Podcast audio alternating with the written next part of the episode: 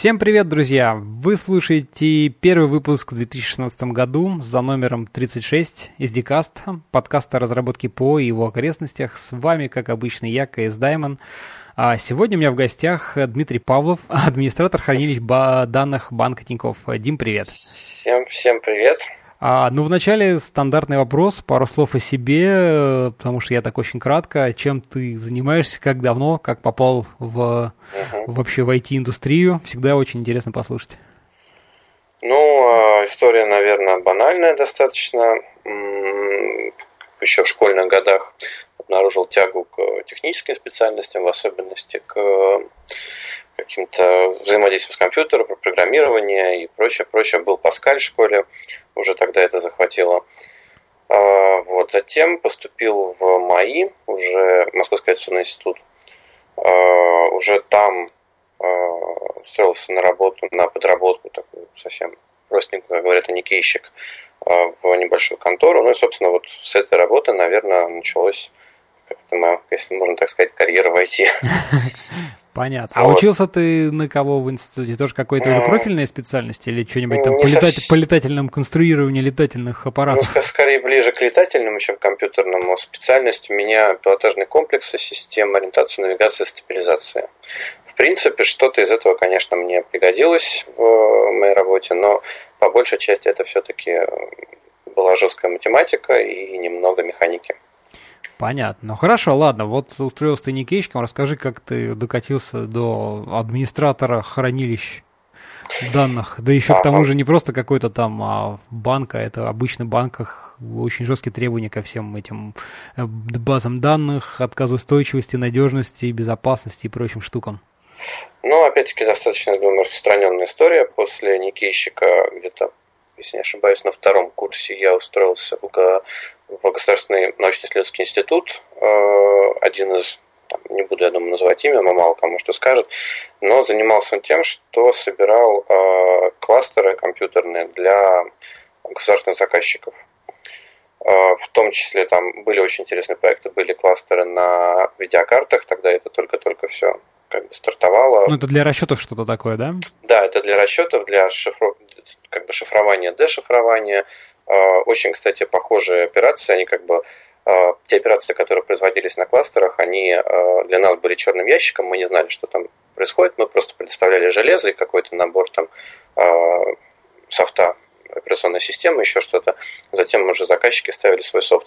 Но, насколько мы знаем, очень операции были похожи на те операции, которые происходят при майнинге биткоинов. Угу. То есть вот хэши, все, все то же самое. Я, к ну, сожалению, ну, Операции с плавающей точки, вот это все, все, что, Наверное, что, да, что ну, да. коль видеокарты, наверняка же там не да, целочисленные да. же они там считали.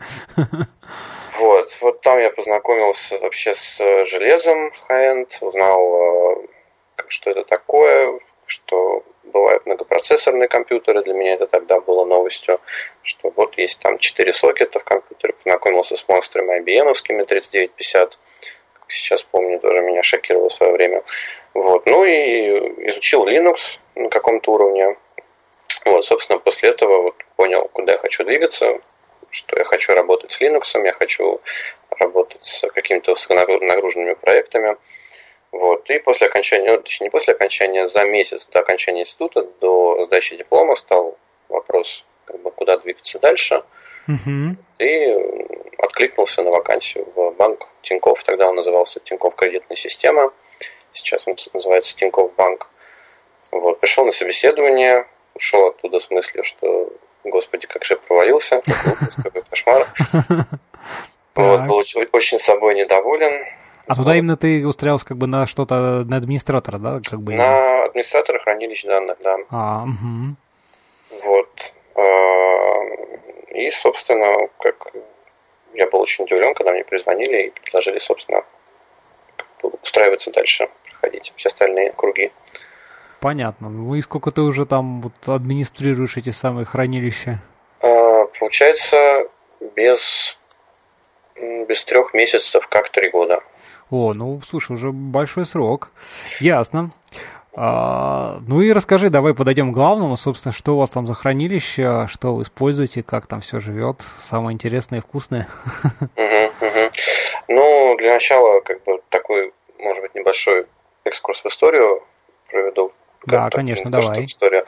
А вообще, что такое хранилище данных? Наверное, для большинства просто людей из IT при слове хранилище данных э, представляется какая-то дисковая полка или дисковый массив, или там э, стойка с дисковыми полками, да, то есть какое-то ну, либо на худой конец просто приравнивается как синоним базы данных, что тоже вообще да, не совсем да. верно.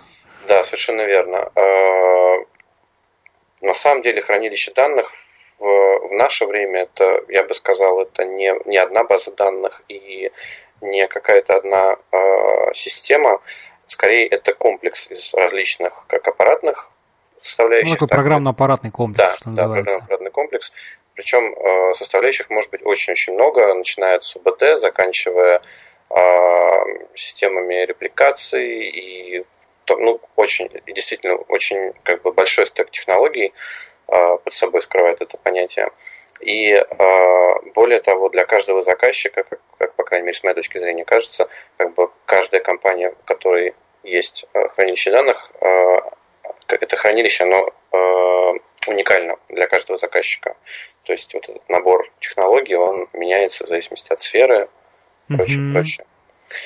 А, вот. Ну, что такое вообще хранилище данных? Если следовать а, официальному как бы, определению, это предметно-ориентированная база данных, а, предназначенная для отчетов и бизнес-анализа.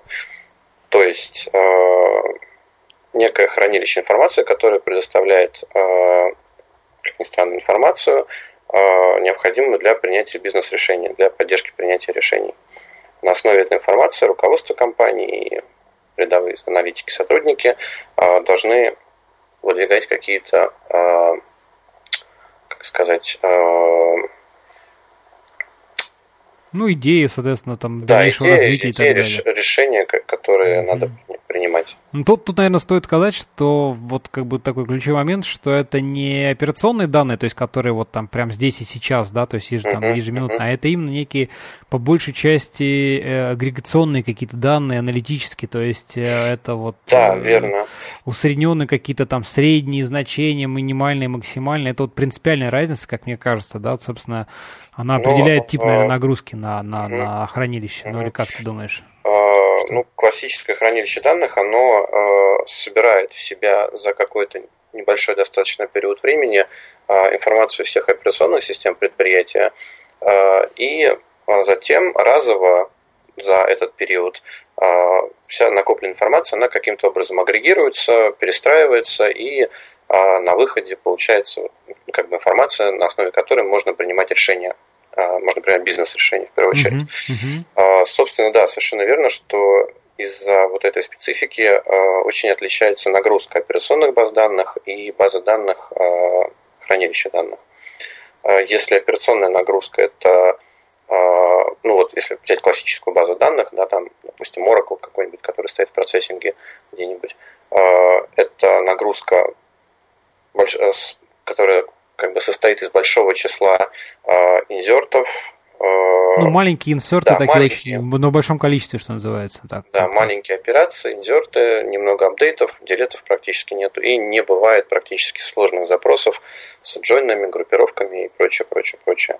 Вот, то хранилище, база данных хранилище данных, она наоборот как раз э, заточена под тяжелые аналитические запросы, которые пишут руками аналитики, бизнес-пользователи, или же э, эти запросы запускаются какими-то средствами построения отчетов, там бизнес intelligence, например, и так далее.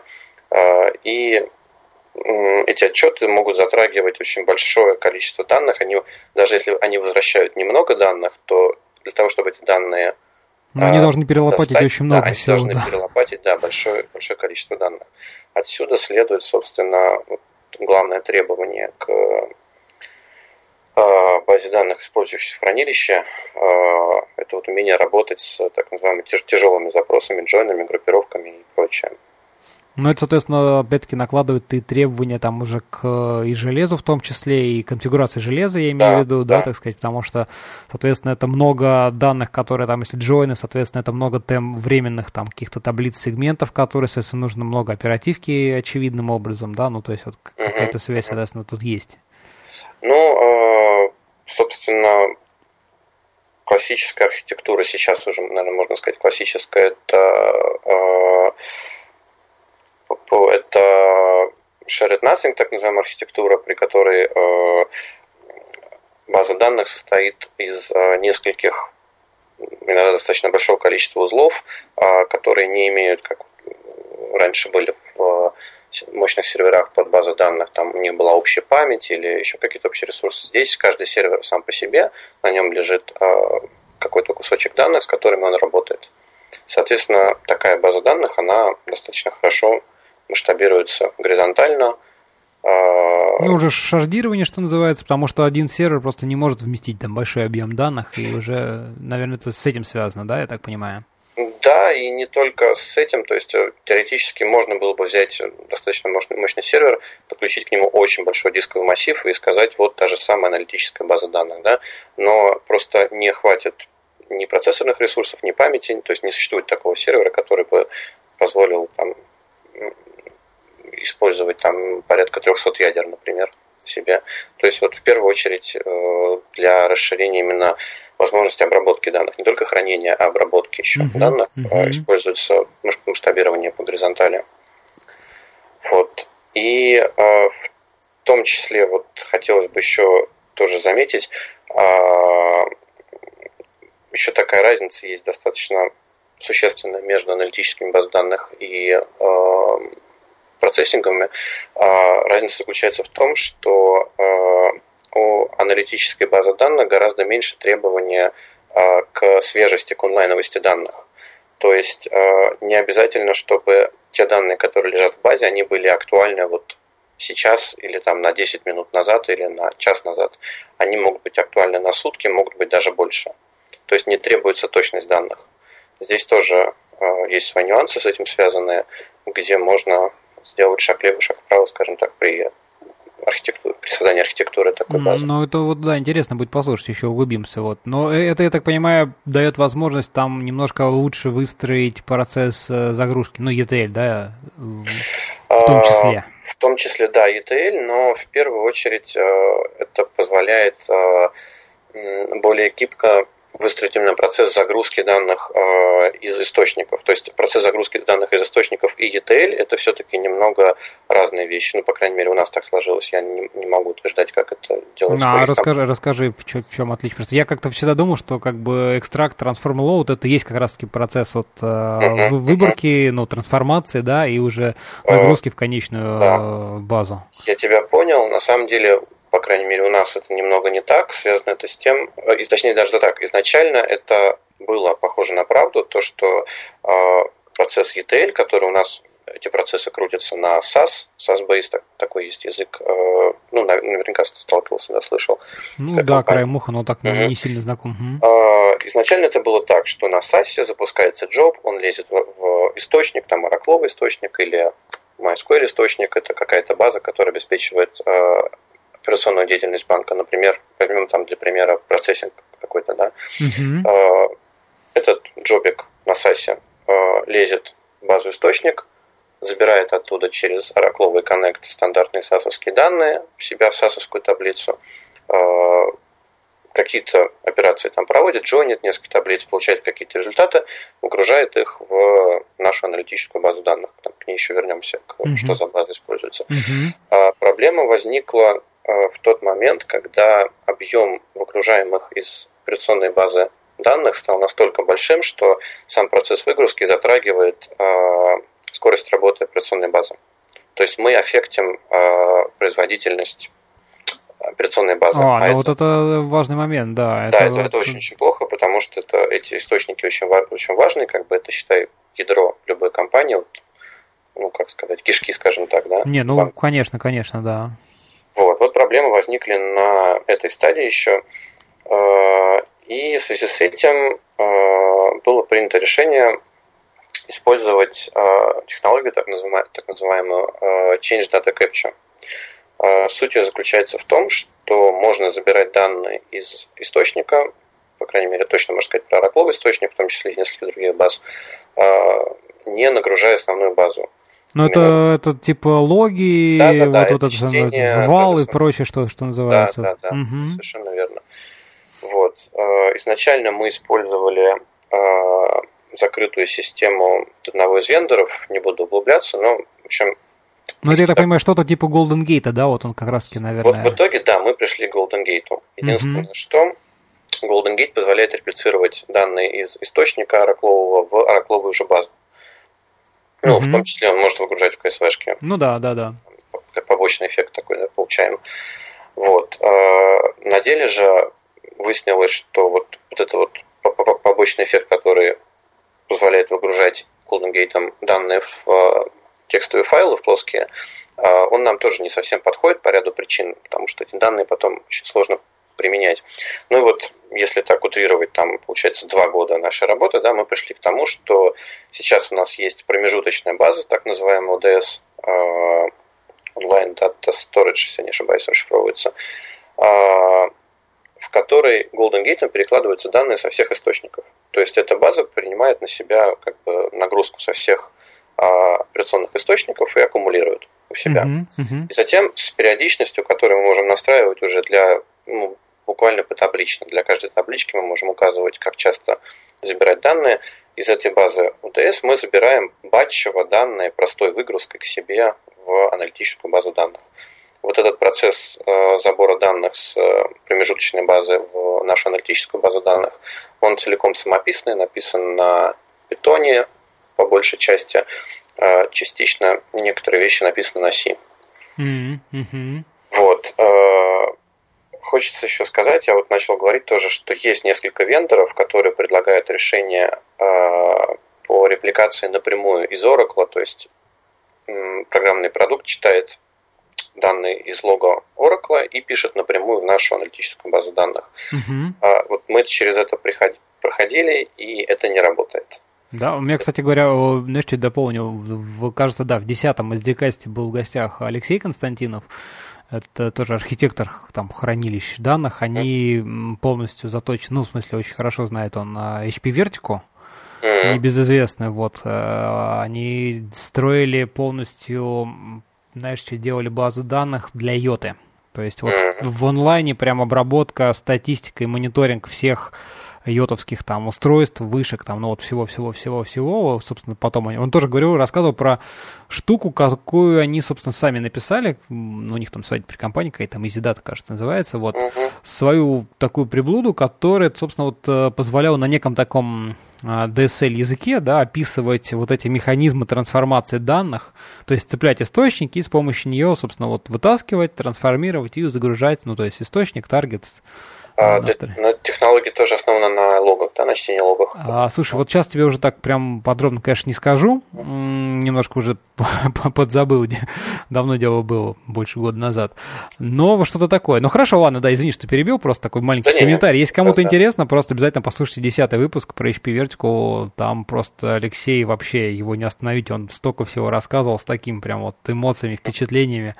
Вот. Так, ну и почему же это не работает, вот какие-то такие штуки в вашем случае? А, не работало это в первую очередь потому, что э, суммар, вот даже если побачиво забирать данные из э, каждого э, источника, вот допустим, да, есть у нас условно 20 источников, э, забирая данные побачиво, даже из каждого из них, мы все равно получаем на базе приемники нагрузку близкую к операционной нагрузке. То есть это уже не аналитическая нагрузка, там очень большое число запросов, даже если группировать достаточно большие батчи.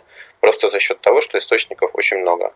И аналитическая база данных, она для такого не предназначена, она просто затыкалась. Были большие проблемы с этим. Оно, конечно, кое-как работало, но не дай бог что-то происходило, а, где-то там изменялась таблица, и это не подхватывалось и не переносилось на источник.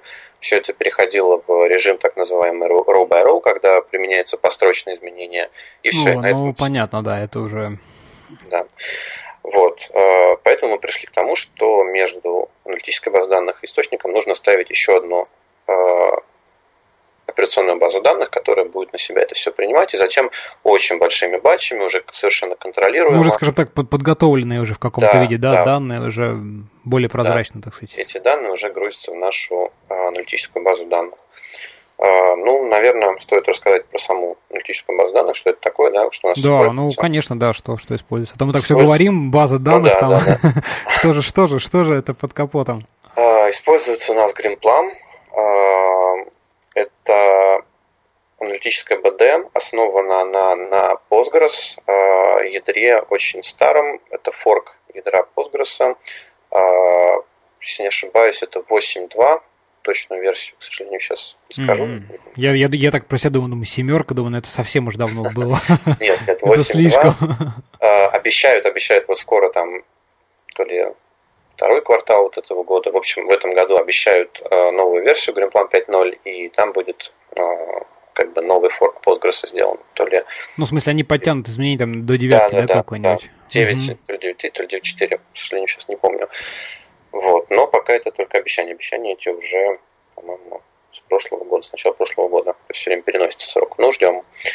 А, вот. А, собственно, немножко об архитектуре расскажу. А, Слушай, ну пока не начал еще, а пару слов просто про Greenplum. Оно вот ты как-то можешь рассказать чуть там в двух словах просто, чем оно принципиально там отличается от Postgres? Ну, то есть ядро Postgres, а что они туда еще сверху своего докрутили? Они как-то оптимизировали вот запросы на именно на OLTP, то есть или, или что? Что они сделали? от Postgres в том, что это не один Postgres, а очень много Postgres, которые ставятся на большое число серверов.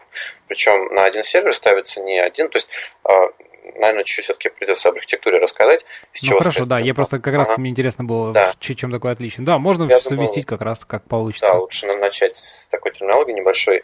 А, собственно, Greenplum состоит из большого числа сегментов. Каждый сегмент — это один инстанс Postgres, это по сути, СУБД Postgres, вот этой версии, а, и состоит из э, мастера.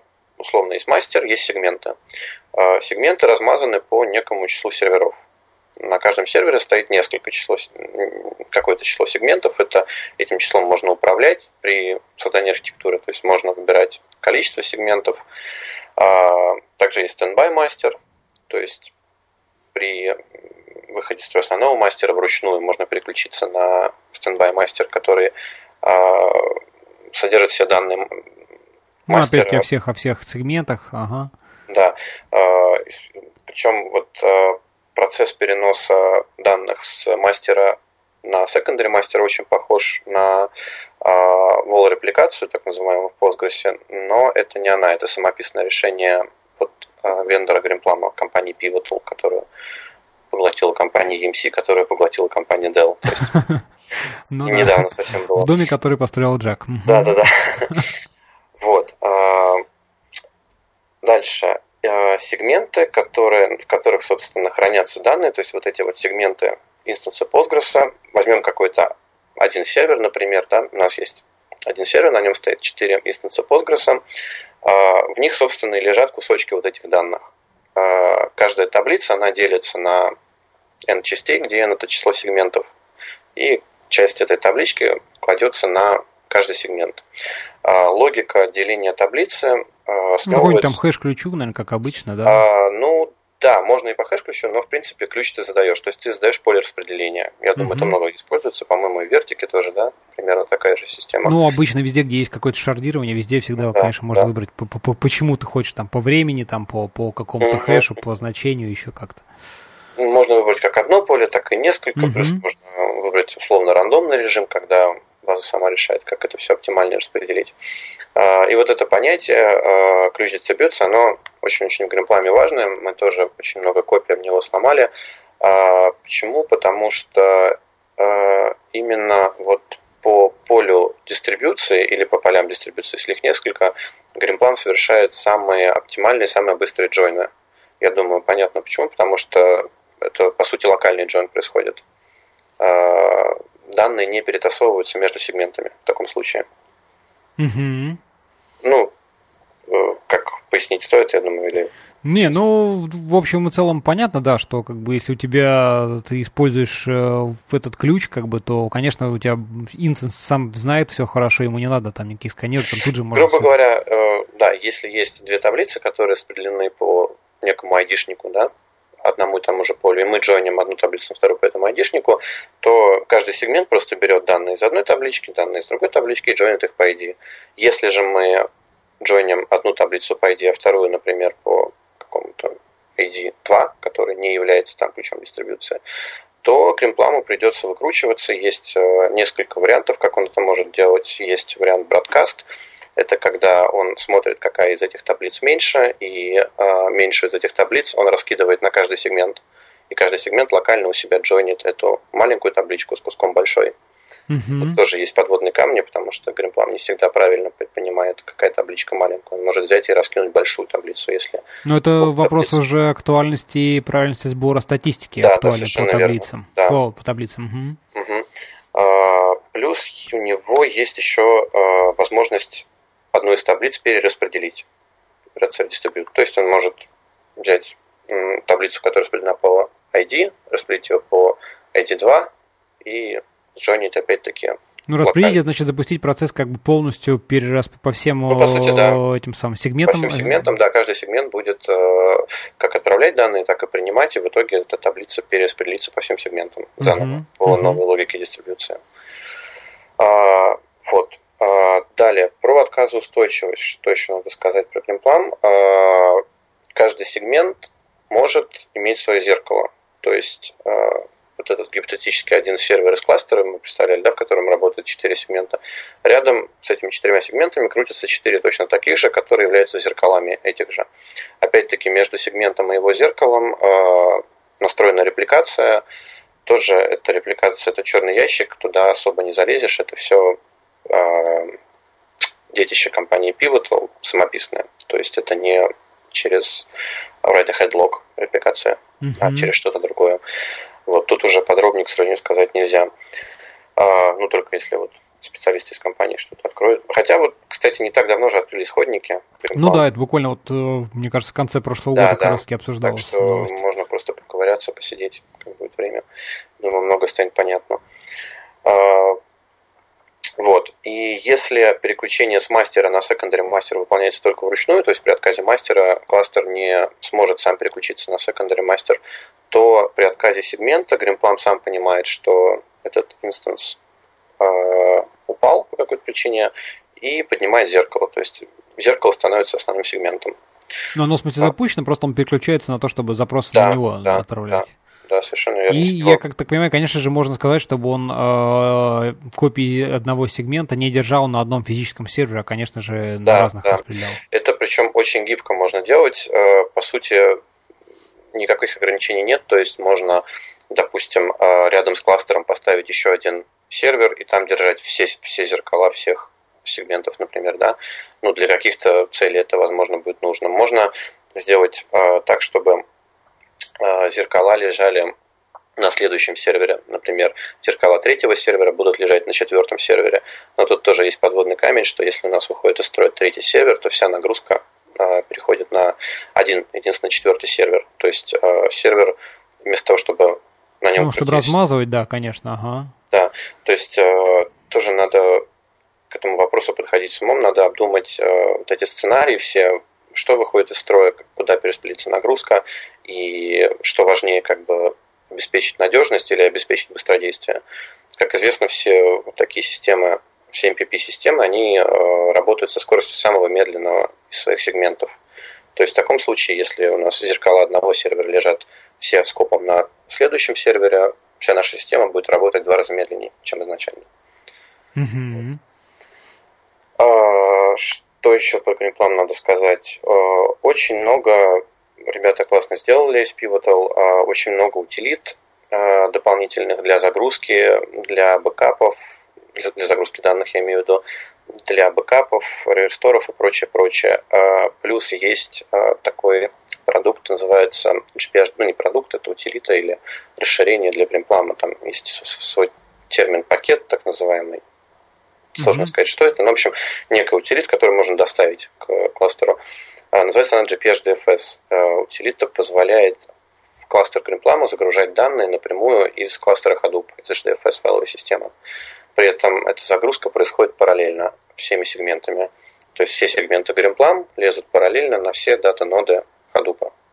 Скорость там, в принципе, фантастическая, если, если в Hadoop... Ну, то есть, как бы не одно узкое горлышко, да, загрузки, да, а да, как да, бы оно в да. параллели между всеми, по сути, узлами Greenplum и всеми узлами Hadoop получается. Такое uh-huh, вот, uh-huh. как бы многие ко многим, что называется, да? Да, да, да. Ну, это тоже зависит от того, как эти данные лежат в Hadoop, то есть э, там тоже же в ходу есть аппликация, смотря как это на, каких, на скольких серверах есть физически эти данные. Но в целом вот э, то, что я экспериментировал, в принципе, более-менее равномерно распределяется нагрузка. И если оба кластера находятся в одной быстрой подсети, InfiniBand или 10G Ethernet, то скорость там действительно очень-очень зачетная, очень-очень все хорошо. Вот. Круто, круто. Да, в том числе есть еще утилита GPF, GP, GPF dist называется, а, которая позволяет грузить данные с HTTP э, по протоколу HTTP. То есть, например, где-то у нас поднят Apache, который хостит папку с CSV-шками. Мы указываем mm-hmm. Гримпламу лезть туда, получая все файлики, там тоже есть очень гибкие настройки, можно, а, ну, ты при, при вот при указании места, откуда забирать данные, ты можешь описать эти данные, то есть, по сути, ты создаешь внешнюю табличку, ты описываешь длину полей и так далее, и так далее. И если в этих э, файлах, на которые ты натравливаешь эту внешнюю табличку, встречается какая-то строка, которая не попадает под шаблон, там, например, длиннее там строка или в целочисленном значении там попадается буква, то Гримплам это все аккуратненько складывает в табличку с ошибками, то есть очень продумано. Я просто так с Oracle довольно-таки хорошо знаком, и вот тоже там, собственно, external table, ты говоришь, да, как, что у тебя там внешний файл, хочешь там CSV-шку, говоришь, в каком формате, что делать, если неправильные да, данные, наверное, вот это вот очень похоже. Вот, вот эта технология тоже очень нас выручает. Собственно, с помощью нее мы а, данные забираем из SAS и кладем в SAS при работе нашего ETL. Mm-hmm. То есть на SAS у нас написана специальная обвязка, которая, ну, как бы а, в самом SAS вообще есть инструмент SAS Access to Grimplum, который позволяет э, просто работать с Grimplum как с обычной базой данных, как с Postgres, условно. Э, но он достаточно медленный, потому как все взаимодействие идет через мастер. Э, мастер является узким горлышком, и при больших объемах все это затыкается. Вот, поэтому мы написали свою обвязку вокруг GP, GPF-DIS, то есть при а, работе Java, когда результат какого-то трансформа а, необходимо выгрузить в Grimplum, а, этот результат сначала выкладывается на, в CSV-шку, ну, условно, в CSV-шку на быстрый раздел. У нас это RAM-диск на данный момент, пока RAM-диск, потом, может быть, еще что-нибудь придумаем. Ну, RAM-диск что, хорошее, если место позволяет, то, по-моему, да, отличное, да. отличное решение, да. Пока это работает хорошо. А, и с RAM-диска это забирает Grimplum через GPF-диск. Вот все это, вся обвязка, она написана на самом САСе. То есть Grimplum ничего не знает об этом, по сути. Только ну, создаются внешние таблицы и прочее, все это автоматически. Uh-huh, uh-huh. Вот. Ну вот как-то так, наверное, про гримплан более-менее так и сказал. В принципе, э, немножко так э, скажу, что на Хабре я описывал архитектуру гримплан. Там более так ну, мы добавим ссылочки, конечно же, да, в шоу notes про это дело. Сейчас, может быть, немножко сумбурно рассказываю, там все более обстоятельно постарался описать с картинками, схемами и с прочим. Угу. Слушай, ну а расскажи мне тогда немножко поподробнее вот про связку, собственно говоря, Greenplum и Hadoop, и вообще как э, вот... То есть Hadoop у вас используется для каких-то расчетов. А, знаешь, вот, кстати говоря, вспомнилось какая еще вопросик. А насколько в Greenplum хорошо со всякими аналитическими, там, вот эти олапы, кубы, вот это все вот э, вы делаете какими-то средствами, я так понимаю, все-таки не Greenplum, а именно вот там через ходу где-то расчеты, что-то самописное у вас крутится для расчета, да, или как? А, нет, Hadoop у нас используется... Только для хранения, в смысле? Нет, Hadoop используется для хранения обработки очень небольшого объема данных, пока на данный момент, потом будем, а, понятно, ага. а, ну, как сказать, а, те данные, которые рассчитываются в Hadoop, они с данными, которые лежат в Гримпламе, рассчитываются в SAS, никак по сути не связаны. А, То вот есть в дальнейшем что. только угу. из Hadoop в какой-то момент данные забираются в Гримплам и напрямую... Ну, сразу... результаты расчетов, короче да, говоря. Да, угу. да, то есть можно сказать, что у нас как бы две такие параллельные веточки есть. Э, расчета SAS на Гримпламе и информатика на Hadoop. А, затем когда информатика закончила рассчитывать данные, ну, информатика, информатика, тоже, я думаю, многие знают, программное обеспечение. А, информатики есть такой продукт Big Data Edition, BDE, информатика BDE.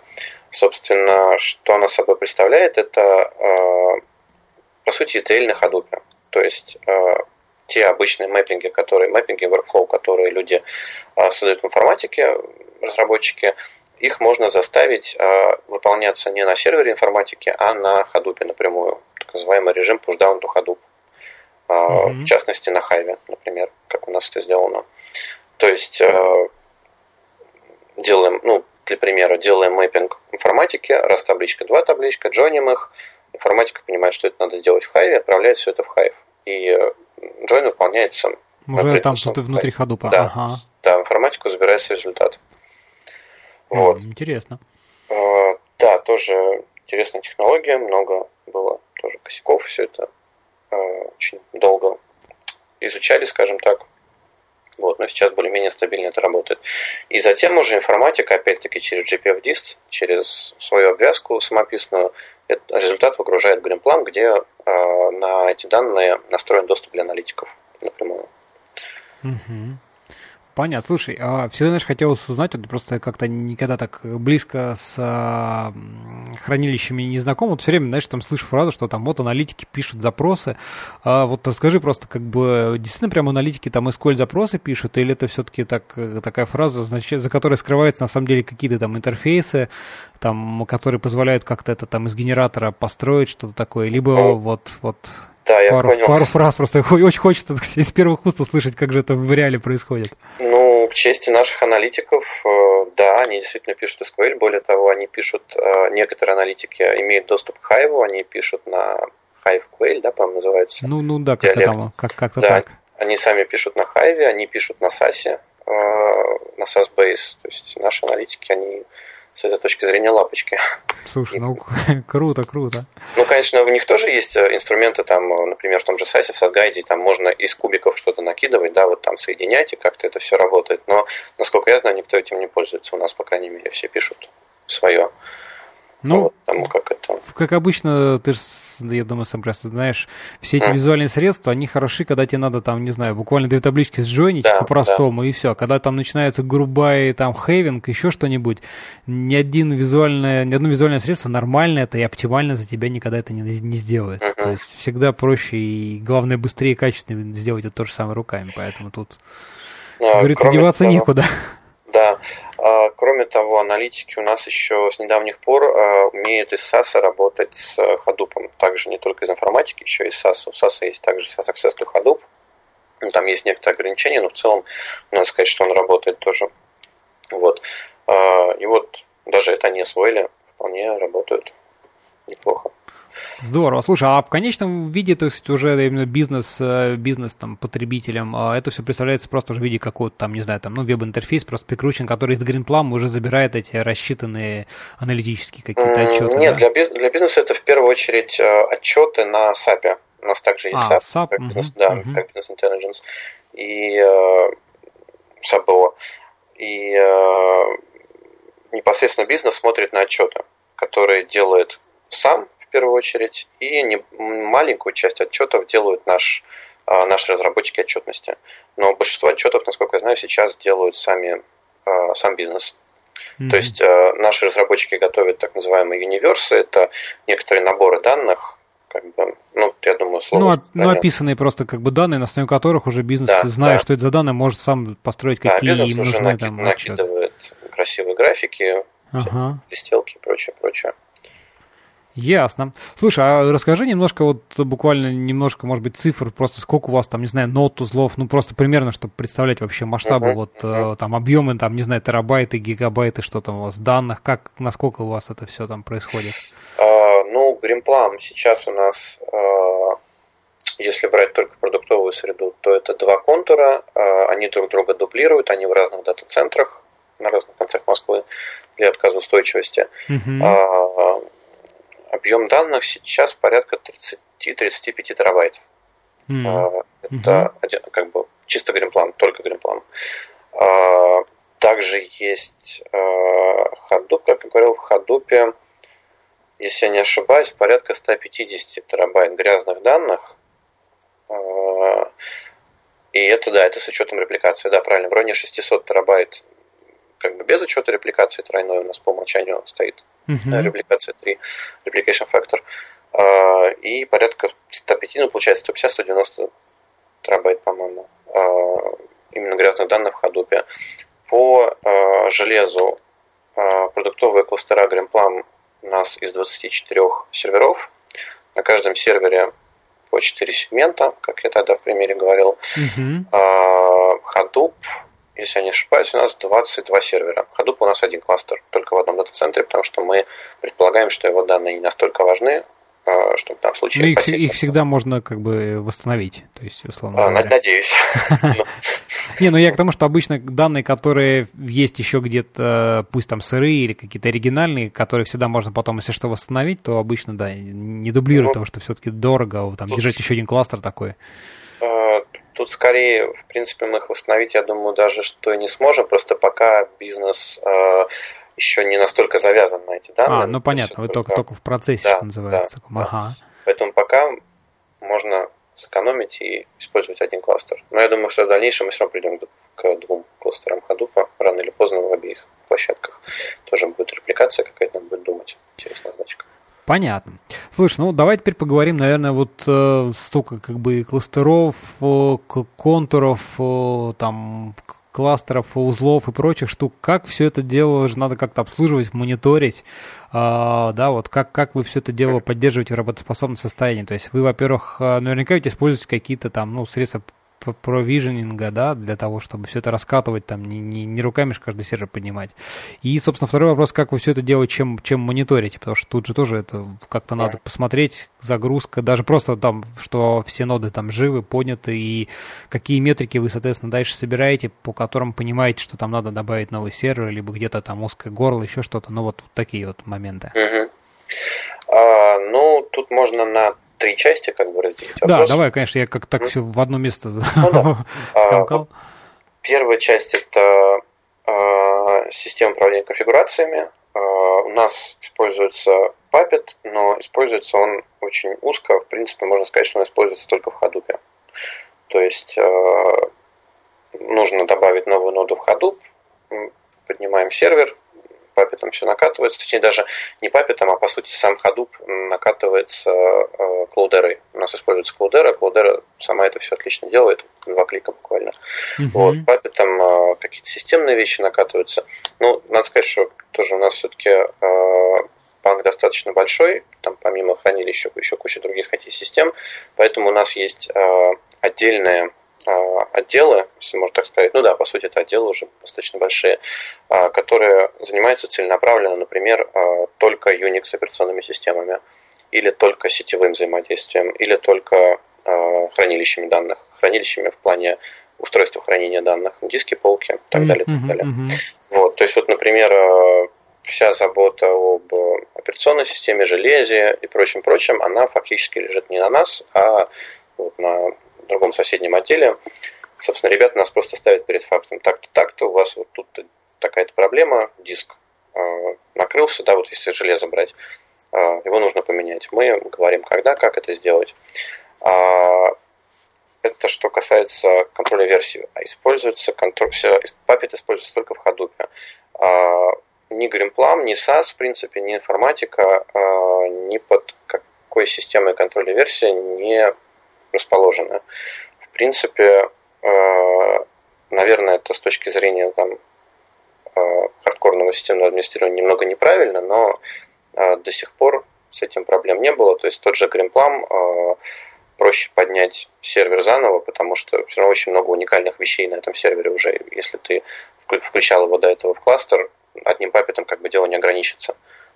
Mm-hmm. Ну, то есть mm-hmm. сложно, сложно объяснить, но в общем, Greenplum и SAS под Puppet достаточно тяжело адаптировать сами системы. А, наверное, можно, но мне кажется, овчинка выделки просто не стоит. А, что касается мониторинга, низкоуровневый мониторинг также лежит вот на плечах наших коллег, а, администраторов Unix и железа. Используется у нас Node.js, немножко использовался раньше Zabbix, сейчас, по-моему, даже остался живой, но очень мало используются все низкоуровневые метрики, там загрузка процессора, памяти, дисков, прочее, прочее, температуры и прочее, прочее, прочее, все это через Node.js. Mm-hmm. Мы просто подписываемся на какие-то алерты, самые важные, которые мы хотим получать. Но обычно нас тоже ставят перед фактом. Типа, ребята, вот Node.js говорит, что здесь что-то не так, посмотрите. Вот. Это что касается низкоуровневого мониторинга. все сервера в Node.js они есть. А, по сути, главный же мониторинг у нас а, такой, можно сказать, если не самописный, то самосборный.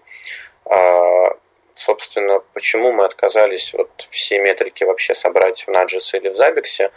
А, очень много, как бы, большая часть данных, которые мы хотим видеть, очень важных данных, по которым мы судим о загрузке хранилища, о проблемах, которые есть, они генерируются не какими-то стандартными демонами в Unix или еще где-то, они генерируются нашими приложениями.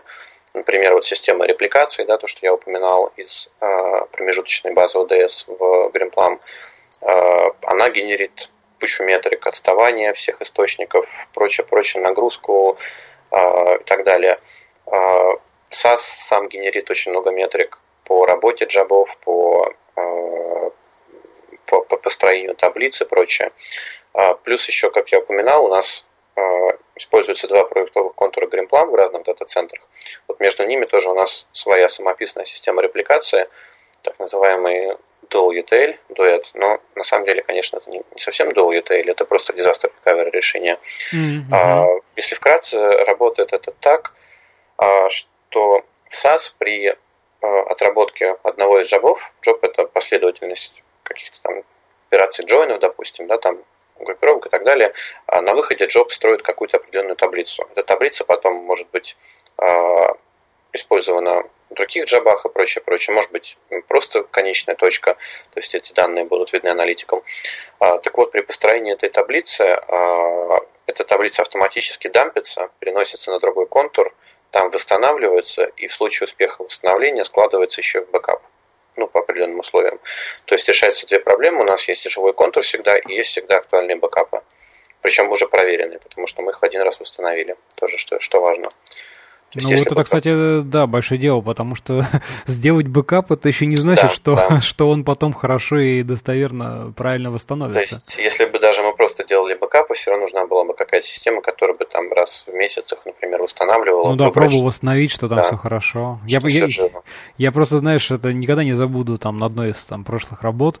А, там был тот самый Microsoft Exchange, и, соответственно, ну да, был настроен в нем там бэкап, но который никто никогда не проверял. Ну, как бы делает бэкапы, делает, все хорошо, окей, сделано. А потом один момент, значит, там накрылся сервак, мы такие, ну, у нас же есть бэкап, что вы, ну, давайте его попробуем восстановить. Ну, и, как обычно, чувак, извини, что-то в твоем бэкапе не сложилось, поэтому не суть. А бэкап же бинарный, там, что это же тебе э, не набор, там, SQL, знаешь, insert инта. Вот, ну, собственно, вот, поэтому проверяйте ваши бэкапы на восстановление. Да, совершенно верно. А, собственно, с чего начал, вот эта система репликации, она тоже генерит кучу информации, которую надо где-то хранить. То есть, а, если Node.js и Zabbix, он работает со своими демонами, там какой-то демон, да, там проверяет, допустим, температуру там не, ну у него там есть демон, естественно, есть же сбор там по SNMP всякой, можно да, да, да. ему слать. Можно, да, можно писать самописного демона, в том числе, допустим, в том, в том же Node. Агенты, да, вот, которые там да. стоят и, собственно, слушают. А, но, в общем, подумали мы, подумали, как-то все это не круто, с, как бы с Наджесом и Забексом мы работали, и вот эти вот какие-то, ну, достаточно убогие, честно говоря, графики, все это как-то вот, ну, некрасиво, не, не то, что это было. Вот. Уже, в принципе, смирились, и наткнулся я на лекцию в Яндексе. Была, э, было какое-то событие в Яндексе, и э, читал парень, называлась лекция «Как построить миллион графиков» про графит. О, графит, да, известная да, штука. Да. Вот, собственно, я тогда заинтересовался, поставил, всем очень понравилось, казалось намного красивее, классно можно там комбинировать метрики, есть свой язык с функциями. А, вот, собственно, завелся у нас графит, а, затем а, наткнулся на графану, это дашборд для графита, очень крутой, прям я не нарадуюсь просто, и он до сих пор живет, развивается, куча всяких новых фишек постоянно появляется. То есть, э, ну, это надо видеть просто, это действительно очень красиво, это вот такой BI в миниатюре для системного администратора, то есть э, можно данные ворочать как хочешь, куда хочешь, сравнивать, э, вычислять и прочее, прочее, прочее, прочее. Куча функций, которые стандартные графитовские. Ну, наверное, э, те, кто знаком с графитом, знают, что его вот сильная сторона – это огромный набор различных как математических, статистических, еще и прочих функций, которые можно накладывать на метрики. Вот в графане это все работает, плюс есть свои определенные фишки. А, и вот решили на этом сделать а, систему мониторинга именно не оповещения, а именно мониторинга, чтобы вот а, зайти и понять, в чем дело, почему сегодня все тормозит, где вот сегодня все, все плохо, а вчера все было хорошо, когда это началось, что, с чего все началось. Вот графа на эту как бы задачу отлично закрыла, то есть по сути, ну, наверное, это ближе даже к BI, чем к мониторингу, скажем так. Ну да. Вот. Очень приятно все открывать, совмещать, искать какие-то закономерности, зависимости. Все очень быстро всплывает. Мы уже кучу косяков на этом, в принципе, отловили. Чисто на, вот, на хорошей визуализации. Вот. А, это что касается именно вот как бы аналитики, да, что происходит с железом, что происходит с софтом. А также есть задача оповещения, то есть когда что-то пошло не так, нужно кого-то разбудить, чтобы это кто-то встал, все починил. А, это решается также на базе графита а, такой штукой, которая называется Кабот. Наверное, мало кто про нее слышал, достаточно неизвестная. А, Софтина а, суть в том, что это а, некая веб-аппликуха, в которой на языке графита, на его функциях ты можешь задавать определенные критерии, по которым Кабот будет выполнять какие-то действия. Ну, То трешолд, условно говоря, да, какие-то? Да, да, да, да. Угу. Но э, хочу как бы акцентировать на том внимание, что а, используется именно язык графита. То есть, например, в том же Node.js а, ну, достаточно там проблематично будет сделать, например, алерт на среднее число а, за последние 5 минут больше нуля, и там еще и сравнение с какой-нибудь со второй метрикой, да, например, там, которая больше, чем метрика такая-то. Uh-huh. То есть на JS, ну, это, наверное, можно, но, честно говоря, даже так задумаюсь, как это сделать даже сложно, как это сделать, а уж просто это точно не сделаешь. Вот, вот в Каботе за счет функции графита это все делается очень легко, ты просто пишешь функцию, на которую, на результат которой он реагирует, собственно. Вот, то, что там есть э, большое количество каналов оповещения, email, смс, по-моему, даже звонить можно как-то через сторонние плагины, сторонние плагины. Вот. Но у нас используется email, потому что у нас есть своя э, служба helpdesk, которая при получении письма действует по инструкции в этом письме, то есть будет кого-то из дежурных администраторов нас. Угу. Вот. Ну вот, вот этой троицы, собственно, Кабот, э, Графана и Графит, мы вот закрыли проблему мониторинга. Я считаю, что очень удачно. Слушай, ну здорово, чего? Графит, да, вот Костя там Никифоров тоже мой товарищ рассказывал, прям он радуется ими на эту штуку. Ну, просто когда вот открываешь рядом Node.js или Zabbix, и рядом открываешь графит или графану, ну, как-то вот инстинктивно тянешься там графан. красивые кнопочки, метродизайн, вот это все модно, стильненько, все анимировано. Ну, слушай, он все-таки более свежий, а там Nagios и там Zabbix все-таки довольно-таки такие уже монстры продукты. Хотя вот буквально не очень давно, опять-таки, у меня в гостях был э, автор самого Забикса, да, uh-huh. вот, э, и, соответственно, он рассказывал, Алексей Владышев, да, он рассказывал, что у них там сейчас готовится следующая какая-то там уже вторая или третья версия, где, собственно, они как раз-таки решили бросить силы на, на дизайн, да, на внешний вид, потому что, конечно, устарел он уже немножко морально, вот, так что тоже все меняется, развивается. Да, круто, круто, надо будет посмотреть обязательно, потому что в Забиксе тоже есть куча плюсов, мы их тоже в свое время использовали. Слушай, Дим, ну что, по-моему, мы так вроде бы основные темы все, какие хотели, а, обсудили. А, да, поэтому, наверное, предлагаю на этом завершать наш выпуск. А, спасибо тебе большое, что нашел время, пришел. Мы так долго с тобой договаривались, все у нас как-то там переносилось, но да, да, да. наконец-то это свершилось. Вот, было очень интересно и занимательно послушать. А, если есть что в конце добавить, то давай. А, ну, что добавить? А, ну, какое-нибудь хорошее напутственное слово, я думаю, не помешает всем Хорошее администраторам, да? Напутственное слово. Ну, делайте а. бэкапы как минимум, видишь, и проверяйте, что они восстанавливаются, уже хорошо. Ну, это да, это во-первых. Во-вторых, наверное, хочется... Кстати, во-первых, всех с Новым годом. Это же, я так понимаю, первый подкаст 2016 года, да? Да, да. Вот так все с праздниками. А во-вторых, хочется тоже посоветовать э, всегда пошире смотреть на все проблемы. Не всегда самое очевидное решение есть самое правильное. И э, как бы вот э, для меня сложилось почему-то так, что стоит иногда посмотреть э, куда-то в бок, не на самое очевидное решение, чтобы получилось намного более круто в итоге. Ну, как-то так сумбурно. Не, ну мысли главное, что ясна, да. Кстати говоря, вот как раз-таки SDCast тоже призван для того, чтобы расширять взгляды, а не просто там разные темы затрагивает, поэтому тоже про это же мы. Вот. Ну что ж, давай на этой позитивной ноте и закончим. Еще раз тебе спасибо. Друзья, а, друзья, спасибо, что были с нами и до новых встреч. Пока-пока. Пока. -пока. Пока.